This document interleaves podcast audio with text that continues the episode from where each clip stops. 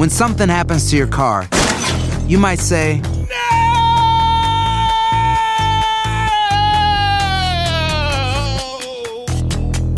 My car. but what you really need to say is something that can actually help. Like a good neighbor, State Farm is there. And just like that, State Farm is there to help you file your claim right on the State Farm mobile app. So just remember, like a good neighbor, State Farm is there. State Farm, Bloomington, Illinois.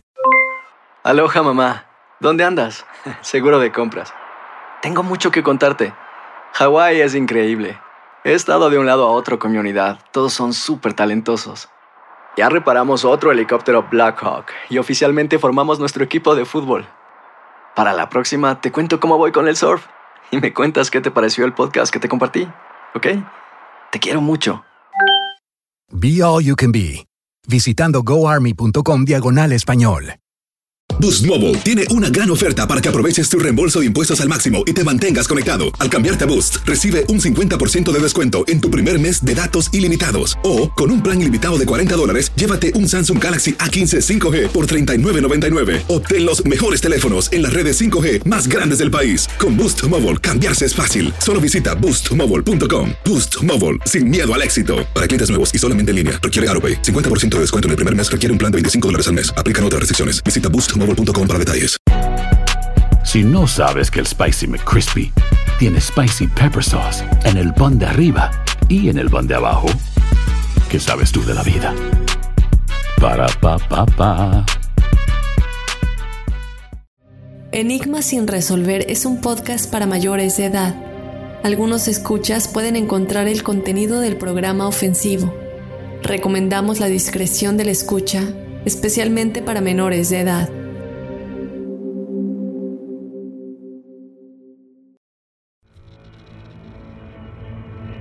Soy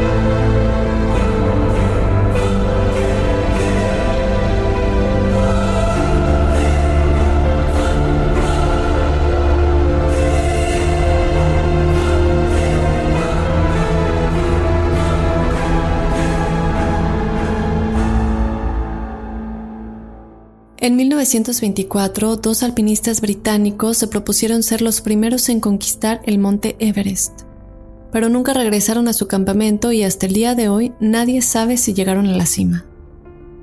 Era el 8 de junio cuando George Mallory y su compañero alpinista hicieron la última ronda de los dados que jugaban para partir del campamento poco antes del amanecer. A las 12.50 del día, su alpinista de apoyo Salió detrás de ellos y después de avanzar unos 8.000 metros, describió que los vio desaparecer muy a lo lejos. Esa fue la última vez que alguien vio a George Mallory y a Andrew Irvine. Su desaparición había sido catalogada como el misterio sin resolver más grande del siglo XX. We began finding things. It was difficult. He was not only facing the hill, he was frozen to the hill. The rocks had built up around him. Uh, it wasn't a simple thing to reach under him. But significantly, one of my partners, Jake Norton, found a label, a clothing label at the neck, and said, Hey, I found a clothing label here. And I, I asked Jake, I said, Hey, hold on a second, let me let me get ready with my camera, thinking it would be interesting to know where this man got his shirts in, in the 1920s. And I did think that would be interesting. And he flipped the clothing label over and said, Hey, this says George Mallory. And I said, Oh my God, oh my God, oh my God. Acompáñame a analizar el caso de la desaparición de George Mallory y el enigma de si logró o no llegar a la cima del monte Everest antes de desaparecer, lo que lo hubiera hecho el primero en lograrlo. Además te platicaré las teorías al respecto Y hablaremos del cadáver en perfectas condiciones que después de 75 años fue encontrado y que se identificó como el de George Mallory. Estas fotos de hecho ya las pueden encontrar en nuestras redes sociales para que ustedes vean cómo el cuerpo está realmente en perfectas condiciones. Este es el episodio de El misterio del Monte Everest, el cual continúa siendo hasta el día de hoy un enigma sin resolver.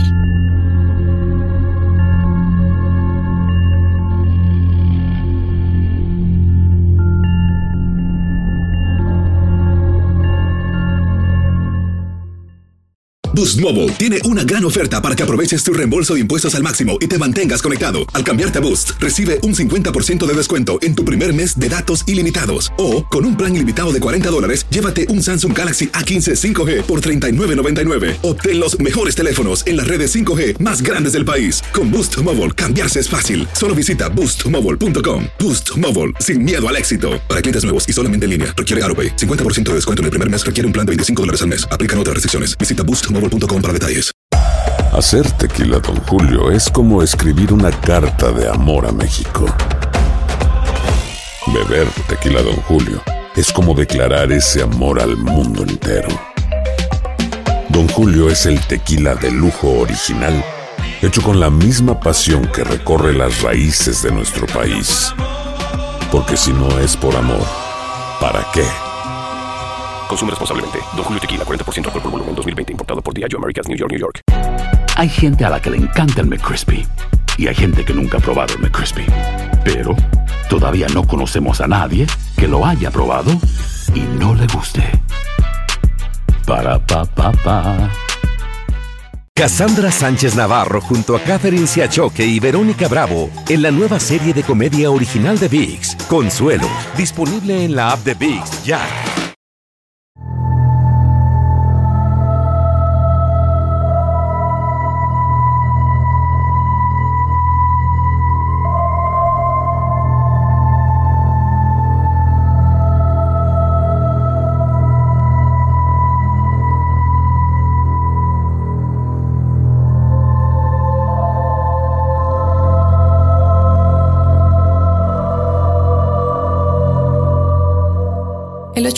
De 1924, a 8.140 metros, como de costumbre, era un amanecer helado en las alturas de la cordillera norte del Everest. Dos alpinistas británicos, uno profesor de estudios extramorales de la Universidad de Cambridge y el otro un joven fornido estudiante de ingeniería en la Universidad de Oxford, salieron de su pequeña tienda de campaña para dos personas, la aseguraron y se pusieron el oxígeno para empezar su viaje a pie. Girando hacia la cima monte del Everest, Subieron a lo desconocido por una ruta que ningún ser humano había recorrido. Esa subida se había convertido en un misterio perdurable, una epopeya y una leyenda. Pero antes de adentrarnos en este misterio, hablemos un poco acerca de quién era George Mallory y por qué, a pesar de que no estaba solo cuando desapareció, su desaparición fue la que más golpeó a todo el mundo. Y esto, bueno, es algo que vamos a estar platicando, obviamente, a lo largo del episodio ustedes se van a dar cuenta de por qué George era tan importante en el mundo del alpinismo en esta época, en los 20. George Lee Mallory nació el 18 de junio de 1886 en Inglaterra. George tenía dos hermanas y un hermano menor que más tarde comandaría la Armada Aérea Aliada en 1924 como mariscal del aire. George también había servido en el campo de batalla en la Primera Guerra Mundial como oficial de artillería y había presenciado las terribles matanzas que envolvieron a toda esa generación.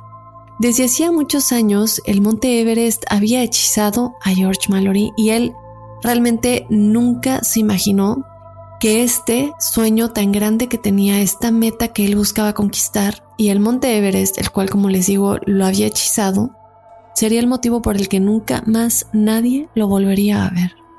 Durante los años 20, Inglaterra y el mundo en general pasaron por periodos realmente muy difíciles, pero también de muchos cambios. Sabemos que obviamente eh, todo esto pasaba después de la gripe española que de hecho duró por gran parte de los años 20. Estos cambios también incluyeron la ambición por romper récords mundiales por los cuales los años 20 se volvieron muy famosos. Este tipo de récords incluían récords de aviación, récords de deporte extremo. La gente comenzó a acostumbrarse a escuchar acerca de los diferentes récords mundiales que año con año la gente iba rompiendo. En los años anteriores a la desaparición de George Mallory, la competencia por llegar al Polo Norte y al Polo Sur creció en desmedida. Y esto pues comienza a llamar la atención del público. Un ejemplo muy claro de esto es la expedición de Robert Scott al Polo Sur, quien competía con Ronald Amundsen. Ellos querían, pues obviamente ambos, ser los primeros en llegar al Polo Sur. A pesar de que Robert Scott pierde ante Amundsen, quien por cierto llega 33 días antes al Polo Sur, esto le comprueba a la gente, al público que se habían vuelto fanáticos de todos estos récords mundiales. No sé si ustedes pues saben que hay estos libros muy grandes y muy famosos que son como enciclopedias de todos los récords que año con año se han roto, ¿no? A lo largo de la historia de la humanidad. Esto de alguna manera le comprueba a la gente que uno puede empujar sus límites físicos, uno puede ir más allá de lo que cree que puede ir y atrae a otros, sobre todo personas que realizan deporte extremo como el alpinismo, a realizar estos desafíos extremos. La idea de subir al monte Everest nació por primera vez en 1921 cuando desde la Primera Guerra Mundial se inauguró el Comité del Monte Everest que se establece más que nada para coordinar y realizar el reconocimiento para británicos que realizarían expediciones en el Monte Everest y obviamente también para como de alguna manera patrocinarlo, no ofrecer dinero para que puedan llevar a cabo las expediciones. George Mallory es elegido como uno de los miembros principales del equipo de reconocimiento por la experiencia y conocimiento que él ya tenía. La primera vista adecuada que George Mallory tuvo del Monte Everest fue algo que él nunca olvidaría. A su esposa se lo describió vívidamente. El motivo de esta primera expedición tenía como objetivo explorar la montaña e identificar rutas que una futura expedición pudiera utilizar, pues para poder llegar a la cima, ¿no? ¿Cuáles son las rutas más viables? ¿Cuáles representan menos desafíos? ¿En cuáles podemos montar campamentos más fácilmente? en cuales a lo mejor el clima no pega tan duro y todo este tipo de variables. La expedición, esta primera expedición, fue dirigida por Howard Berry. Durante esta expedición, Mallory se convirtió en parte esencial y de hecho contribuye a la escritura del libro de Howard cuando ellos regresan de esta primera expedición. La expedición logra sus objetivos que eran inspeccionar y cartografiar la región del Everest y explorar la montaña desde el norte, el este y hasta el borde del oeste. Esto condujo lógicamente a la siguiente expedición con el objetivo de escalar el monte Everest en 1922. La expedición de 1921 tenía como objetivo identificar rutas hacia la cima del monte Everest y al haber sido un éxito el público estaba muy optimista ante esta segunda expedición en 1922. El equipo avanzó y en esta ocasión tomaron la primera fotografía oficial del Everest. Mallory invariablemente lideró el camino en la exploración de la montaña debido a su experiencia previa. Sin embargo, esta expedición no finalizó de manera exitosa como la anterior, debido a que sus intentos por alcanzar la cima fueron fallidos.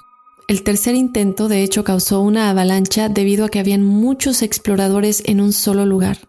En este incidente, lamentablemente, murieron siete maleteros, que son básicamente las personas que son de la localidad, o sea, cerca del monte Everest, que conocen el Monte Everest, tienen mucho conocimiento de ello, aunque no son alpinistas, se les considera fuertes físicamente, fuertes también mentalmente, ya que ellos tienen que ir en cada camino con los alpinistas para ayudarlos pues a cargar cosas en cualquier cosa que suceda. Estas personas tienen que ir con ellos, son llamados maleteros, eh, que son estas personas que fallecen lamentablemente siete de ellos debido a que se dice que se encontraban muchas personas en una sola área en ese lugar y lamentablemente siete de ellos fallecen. Este incidente pues marca las primeras muertes en suceder en el Monte Everest y también afectó al equipo, obviamente les dejó una marca muy negativa, un recuerdo muy negativo y afecta la seguridad que tenían en ser los primeros en alcanzar la cima al Monte Everest. A pesar del accidente, esta expedición sí logró algunas metas, como fue la de utilizar por primera vez aparatos de oxígeno y rompieron el récord mundial al escalar 27.320 pies de altura. Sin embargo, aún no llegaban a la cima del Monte Everest. Después de regresar del Everest, el equipo que formó parte de la expedición de 1922 comenzó a irse de tour y a dar presentaciones de esta gran hazaña, ¿no? La gente les pedía autógrafos, les pedía entrevistas, realmente se habían convertido en una especie de celebridades y todo el público quería escuchar acerca de sus hazañas. Los tours para sus conferencias y pláticas originalmente eran solo en Inglaterra, pero la fama de George Mallory más específicamente creció tanto que se le comenzó a pedir que viajara a Estados Unidos para dar conferencias en ese país. Él comienza a viajar, dar pláticas, dar tours, dar conferencias, autógrafos y todo esto, lo que lo comienza a volver muy famoso a nivel mundial. Al equipo de expedición también se les otorgó una medalla en los Juegos Olímpicos de Verano en alpinismo. Toda esta publicidad fue de gran ayuda obviamente para los miembros de la expedición y las presentaciones que ellos daban realmente informaban al público acerca de todo lo que sucedía en el Monte Everest ellos, ya que cuando iban al Monte Everest llevaban sus equipos de filmación y de fotografía, los que existían en ese tiempo, pues mostraban estas imágenes en estas conferencias, las cuales, bueno, el día de hoy son historia y que, como comenté, pueden ver en nuestras redes sociales. Sin embargo, estas pláticas también tenían otro motivo, ganar dinero para poder realizar otra expedición en la cual ellos ya querían llegar a la cima. Sin embargo, ellos no sabían que esta expedición para la cual estaban recaudando dinero sería la expedición en la cual nunca más volverían a ver a George Mallory. Esta sería la fatídica expedición de 1924 que comenzó en febrero de ese año. La expedición comenzó de igual manera que las dos expediciones anteriores, con los líderes por delante. En este tipo de expediciones muchos nuevos miembros se van integrando a lo largo del camino y son miembros que nunca antes muchos de ellos habían estado en el Monte Everest.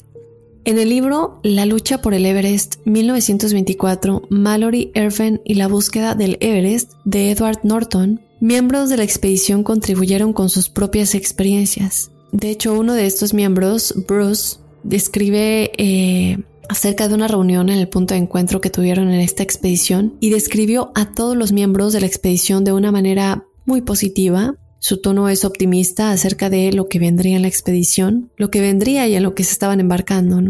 Él describió a George Mallory y a Andrew Irvine, quien también desaparecería con él en este capítulo. Él habla de Mallory como un experimentado alpinista, habla acerca del hecho de que Mallory estaba muy emocionado con esta expedición, también habla del hecho de que ya había estado en el Everest tres veces, incluyendo esta en la que pues desaparece. El 28 de abril la expedición alcanzó 4.000 pies de altura, este era un punto clave para los alpinistas. Entre abril y mayo, la expedición estableció cuatro campamentos en diferentes puntos de la montaña. El equipo utilizaba estos campamentos también para almacenar municiones, las cuales les permitirían continuar hasta la cima. A mediados de mayo de 1924, el clima comienza a deteriorarse demasiado, el viento se vuelve muy fuerte y obviamente esto incluía una tormenta de nieve. Algunos de los miembros de la expedición tuvieron que regresar del campamento número 4 debido a que se enfermaron o se encontraban en un estado de debilidad extrema. Los maleteros que habían comprobado ser buenos alpinistas o que tenían más fuerza física continúan con el resto de la expedición para perseguir la siguiente meta de llegar a la cima. Ahora recordemos que estas expediciones duran meses, no son semanas, no son días, son meses. El primer intento de llegar a la cima fue realizado el 1 de junio de 1924. Este fue hecho por George Mallory y Jeffrey Bruce y nueve maleteros que iban con ellos. Fue reportado, sin embargo, que cuando el grupo llega a los 25.000 pies de altura, cuatro personas de apoyo, bueno, de estos maleteros que estaban con ellos, les comentan que ya no pueden más, se rehusan a escalar más alto uno de ellos se reporta y estaba muy enfermo, estaba vomitando, eh, puede ser por estrés, por angustia, por el simple hecho de que estás deshidratado. Y es en este momento en el que estos cuatro maleteros pues se regresan. Más adelante, tres maleteros más se rehusan a escalar más alto. En este momento, Mallory y Bruce pues no ven más opción que regresarse con ellos, ya que hubiera sido muy peligroso continuar sin apoyo. El par de alpinistas obviamente no logra establecer el campamento número 5 en este intento, se regresan todos al número 4 para volverlo a intentar pues posteriormente. Cuando regresaban al campamento número 4, ya para el 2 de junio, se encontraron con Somerville y Norton, quienes estaban en su propio intento de llegar a la cima. O sea, ellos iban de bajada y los otros iban de subida. Somerville y Norton continuaron a más altura de lo que Mallory y Bruce habían alcanzado, los maleteros que iban con el par de alpinistas se quedaron con ellos y lograron establecer el campamento número 5. En algún momento, Somerville comienza a sentirse débil y enfermo y decide que no puede continuar. Norton continúa solo con algunos de los maleteros y logra llegar a la altura de 28.126 pies de altura, lo cual se convierte en el nuevo récord mundial. Norton comenzó a sentir que no podría continuar hasta la cima. De hecho, en su libro, él describe un poco de decepción que sintió después de haber alcanzado la cima, pero en ese momento en el que él decide rendirse, él comenta que no siente ningún tipo de decepción porque el cansancio y la debilidad eran más fuertes. Él sentía que sería muy peligroso continuar. El par comienza a bajar la montaña cuando Somerville comienza a sufrir por un bloqueo en la garganta. No puede respirar, siente que la garganta la tiene completamente cerrada, ni siquiera podía hablar.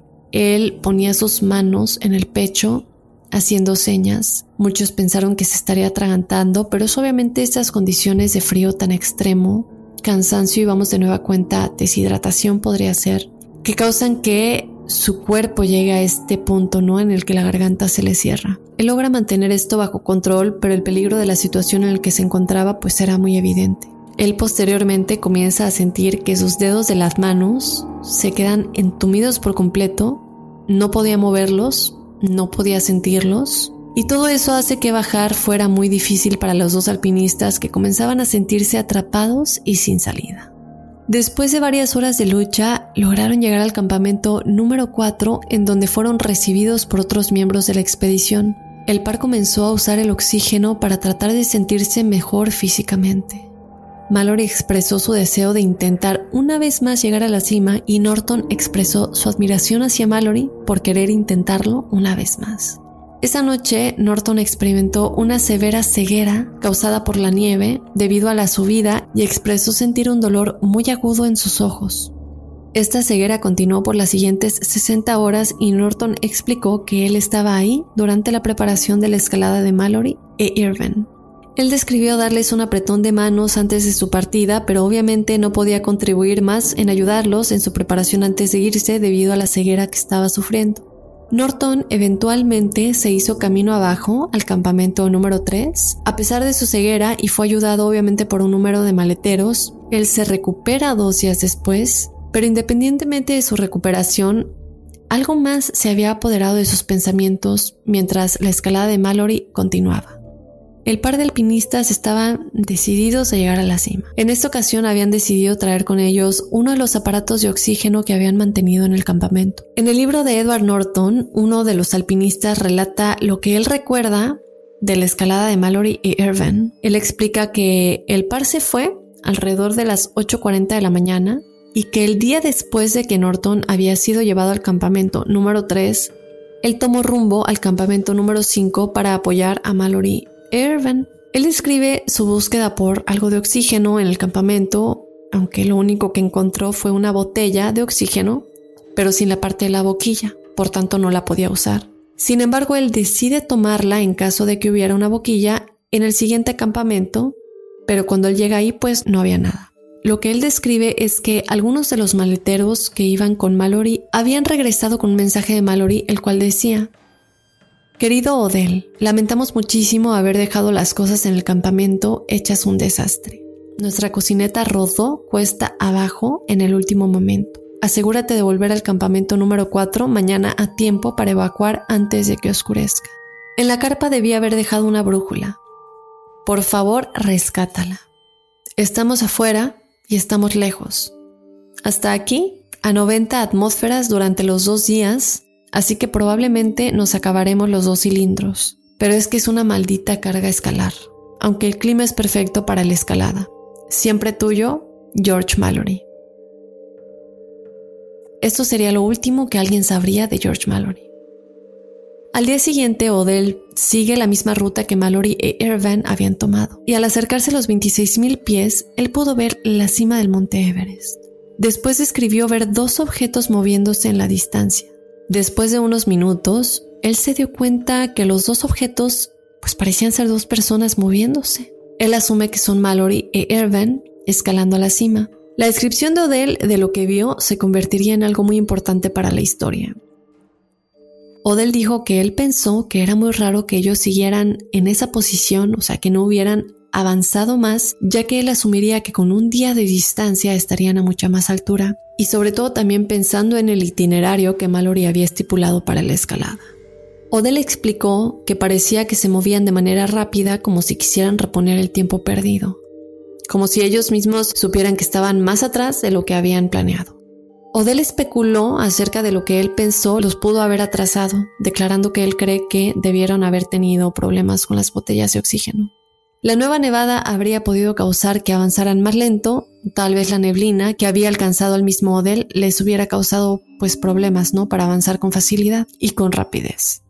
Odell llega al campamento número 6 y decide descansar y preparar refugio.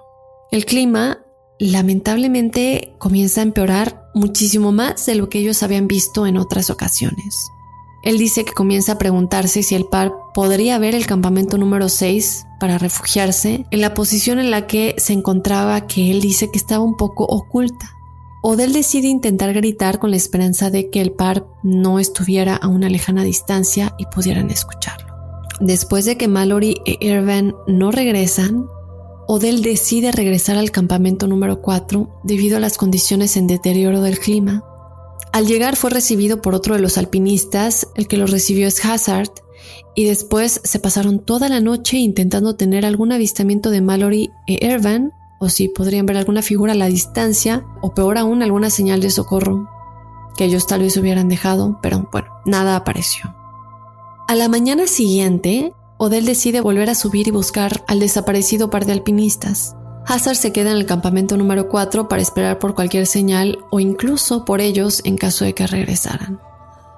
Odell fue acompañado por algunos maleteros y a pesar de que el clima estaba en tan malas condiciones como el día anterior, lograron llegar al campamento número 5 y pasaron la noche ahí con la esperanza de ver a Mallory y Irvine. Al día siguiente, Odell describió que los maleteros comenzaron a sentirse enfermos debido a la altitud. Él los manda de regreso al campamento número 4 y continúa su camino al campamento número 3.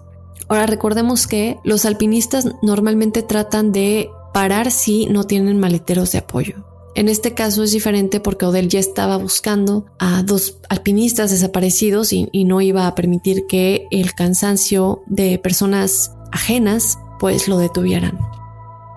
Es en este momento que, bueno, él continúa al campamento número 6 y cuando llega descubre que este estaba en la misma condición en la cual él lo había dejado, lo cual, bueno, pues le da la señal de que nadie había tocado nada o movido ninguno de los objetos que él había dejado mientras bajó al campamento número 4. Es en este momento en el que Odell comienza a sentir la certeza de que algo le había sucedido a Mallory y a Irvin y él intenta tomar la posible ruta que ellos podrían haber tomado, sin embargo el clima lo detuvo en avanzar muy lejos. Él mandó una señal a Hazard y continúa bajando al campamento número 4. Siente muchísima preocupación por no poder haber encontrado restos de Mallory, restos de Irvin, pero él está en un punto en el que debido a su propia seguridad, él ya no estaba seguro por cuánto más tiempo podría continuar la búsqueda sobre todo estando solo, porque recordemos que ya han estado ahí mucho tiempo, la gente ya comienza a pensar en retirarse y luego volverlo a intentar en otra expedición. Esto se especula también es lo que hizo que al final Mallory desapareciera, que él ya no quería volver a intentar, ya quería que este fuera el momento en que lo lograba. Ya vamos a platicar de eso en un momento, en una de las teorías. Entonces, bueno, el resto de la expedición regresa poco a poco al campo base, que es el primerito, el de más hasta abajo, y Norton, que para en ese entonces ya se había recuperado de su ceguera, se entera de la noticia. En el último capítulo del libro de Norton, él explica sus sentimientos al respecto, diciendo que todos se encontraban muy tristes por lo que había sucedido y aún no aceptan que hubieran desaparecido.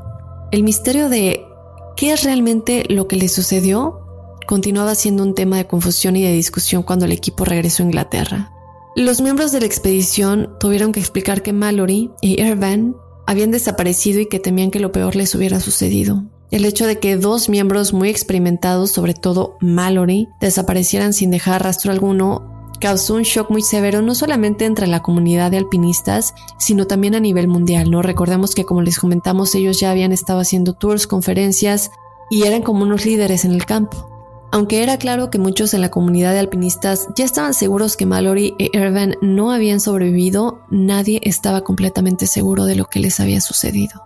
El último comentario de Odell en el libro de Edward Norton hace más que nada la pregunta de si alguien ha alcanzado la cima del Everest. Ahora recordemos que este libro se escribió antes de que la primer, entre comillas, persona en alcanzar el Everest, que hubiera sido después de George Mallory, si es que George Mallory fue el primero en realidad, este libro se escribe antes de eso.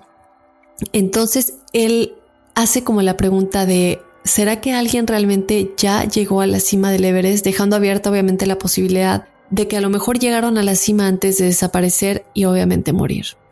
Ese es el misterio realmente. Algo que nunca vamos a saber es si esta meta, este sueño tan grande de George Mallory de llegar a la cima del Monte Everest, de ser el primero en llegar a la cima del Monte Everest, fue algo que logró antes de morir y que aunque el mundo no se enterara, él se hubiera muerto sabiendo que lo logró. En 1933, otra expedición británica intentó conquistar la cima del Everest. Esta expedición no tuvo éxito, sin embargo, encontraron una pista que podría tener que ver con la desaparición de Irvine en una de las colinas del Everest, una hacha de escalar fue encontrada. Es probable que esta perteneciera a Irvine ya que cumplía con la descripción de la que él llevaba en la expedición. Ahora vamos a platicar un poquito acerca de la teoría más importante acerca de lo que le sucedió antes de que se encuentre el cuerpo que se identificaría como el de George Mallory 75 años después de su desaparición. Esta teoría habla acerca de que ellos habrían llegado a lo que se conoce como el segundo paso, el cual es realmente un acantilado de 50 pies y el cual sería el único obstáculo real en su camino. Esto podría haber sido alrededor de la una de la tarde, según todo lo que se ha investigado, tratado de recrear y todo esto. Y esto obviamente incluye a muchos otros alpinistas que han ido al área y buscar y recorrer la ruta que ellos habrían recorrido. En ese momento, Mallory habría tenido que tomar una decisión muy importante, porque realmente era hora de dar marcha atrás, de detener la expedición y detener el seguir y tratar de llegar a la cima. Entonces él, en este momento de negación, de no querer rendirse, comienza a tener una lluvia de ideas. Él habría decidido enviar a Andrew de regreso, que era un alpinista menos experimentado, entonces tomaría el oxígeno de Andrew y junto con el suyo le daría lo suficiente para llegar a la cima y así podría continuar en esta arriesgada subida hasta la cima. Recordemos que esta era la tercera vez que Mallory visitaba el monte Everest y sin duda sería su último intento para alcanzar la cima. Entonces Mallory hubiera continuado subiendo y Andrew regresaría al campamento número 6. En aproximadamente una hora hubieran sido golpeados por una tormenta de nieve. La tormenta de nieve resultaría demasiado para Andrew, quien habría caído y muerto de inmediato.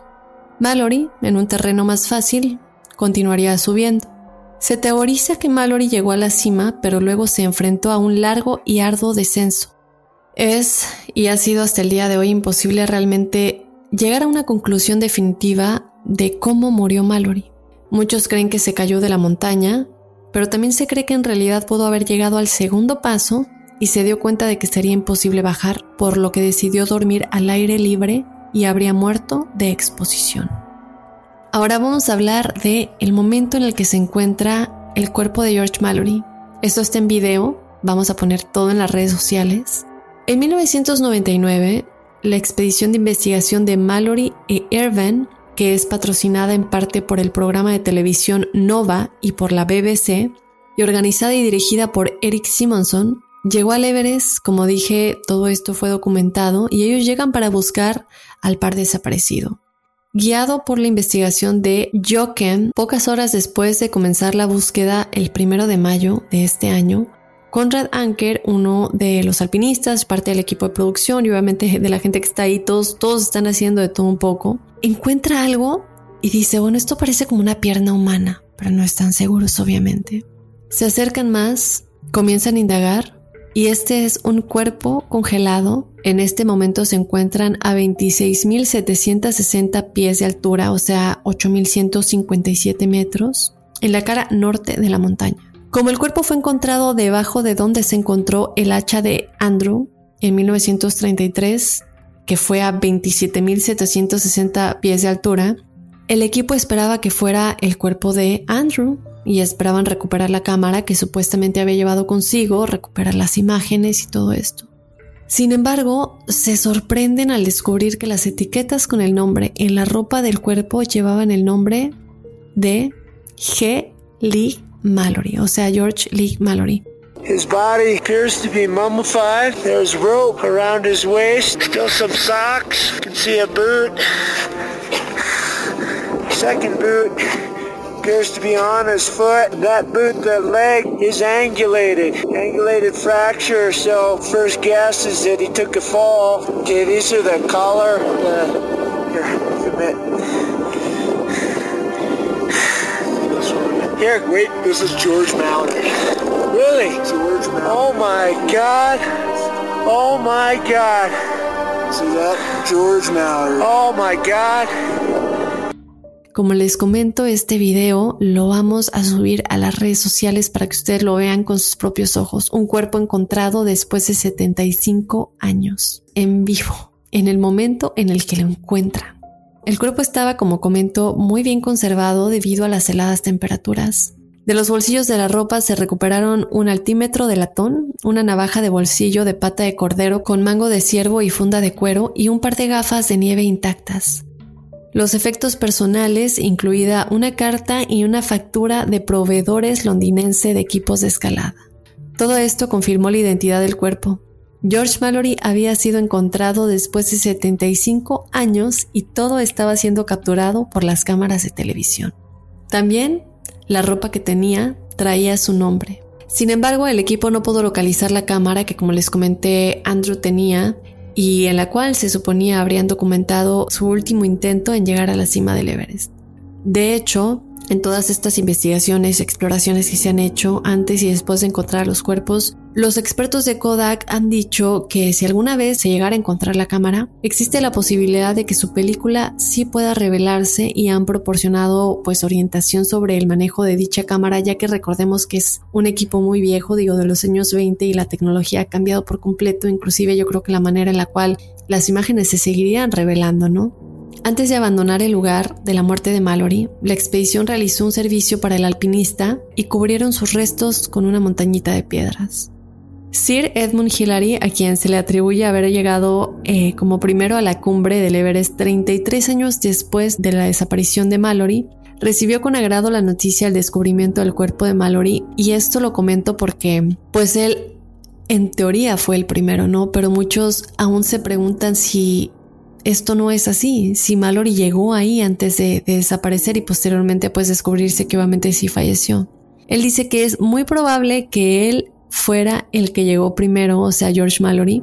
Y realmente lo deja con un eh, sabor de boca muy agradable porque él dice que pues él fue el primero, ¿no? El primero en empezar todo esto y que simplemente él seguía sus pasos. El equipo de investigación de 1999 regresó a la montaña en 2001 para realizar más investigaciones en las cuales descubrieron el último campamento de Mallory y de Andrew, pero no pudieron encontrar a Andrew ni de nueva cuenta a la cámara. Otra iniciativa de 2004 también resultó infructuosa. En 2007, la expedición Altitude Everest, dirigida por Conrad Anker, que había encontrado el cuerpo de Mallory, intentó volver trazando lo que hubieran sido los últimos pasos de Mallory, pero tampoco tuvieron éxito. Hasta el día de hoy, se desconoce si Mallory y Andrew llegaron a la cima del Everest. La pregunta permanece abierta a la especulación y es tema de mucho debate e investigación, pero es y seguirá siendo sin duda un enigma sin resolver. Ustedes déjenme saber qué piensan, creen o no que George Mallory llegó por primera vez a la cima del monte Everest antes de su desaparición que duró más de 75 años antes de que encontraran su cuerpo.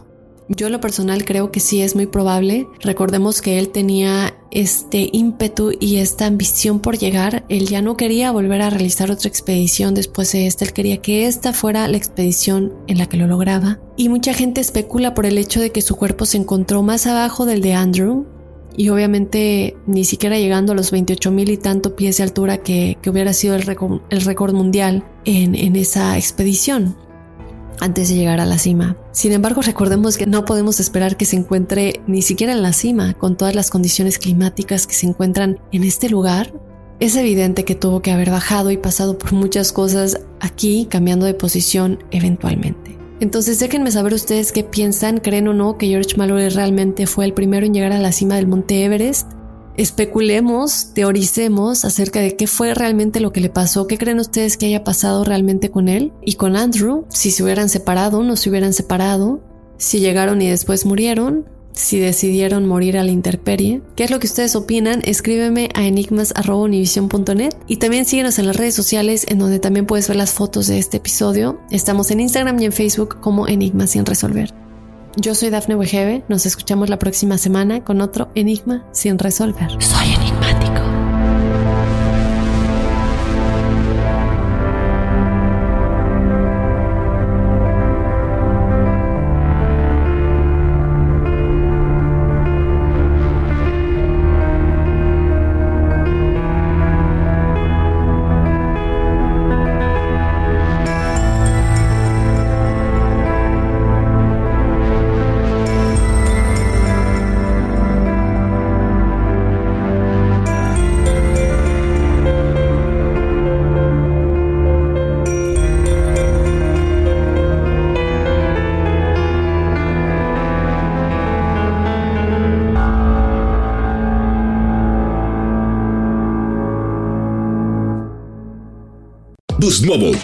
Gran oferta para que aproveches tu reembolso de impuestos al máximo y te mantengas conectado. Al cambiarte a Boost, recibe un 50% de descuento en tu primer mes de datos ilimitados. O, con un plan ilimitado de 40 dólares, llévate un Samsung Galaxy A15 5G por $39.99. Obtén los mejores teléfonos en las redes 5G más grandes del país. Con Boost Mobile, cambiarse es fácil. Solo visita boostmobile.com. Boost Mobile, sin miedo al éxito. Para clientes nuevos y solamente en línea, requiere AroPay. 50% de descuento en el primer mes requiere un plan de 25 dólares al mes. Aplican otras restricciones. Visita boostmobile.com para detalles. Si no sabes que el Spicy McCrispy tiene Spicy Pepper Sauce en el pan de arriba y en el pan de abajo, ¿qué sabes tú de la vida? Para, pa, pa, pa. Cassandra Sánchez Navarro junto a Catherine Siachoque y Verónica Bravo en la nueva serie de comedia original de VIX, Consuelo, disponible en la app de VIX ya. ¿Qué tal mi gente? Te saluda Emanuel González de Mark Wahlberg Auto Group. Somos la agencia más grande de Chevrolet y GMC de todo Columbus, donde encuentras los carros y camionetas nuevos, cero millas al mejor precio. También contamos con más de 800 carros usados de todas las marcas en inventario. Te podemos aprobar con número ITIN y aceptamos identificación o pasaporte de tu país. En Mark Wahlberg te esperamos con los brazos abiertos. Visítanos hoy mismo, 3900 West Broad Street, al oeste de la ciudad, a un lado del casino. Te atendemos completamente en español. Márcanos ya, 833-699-0792.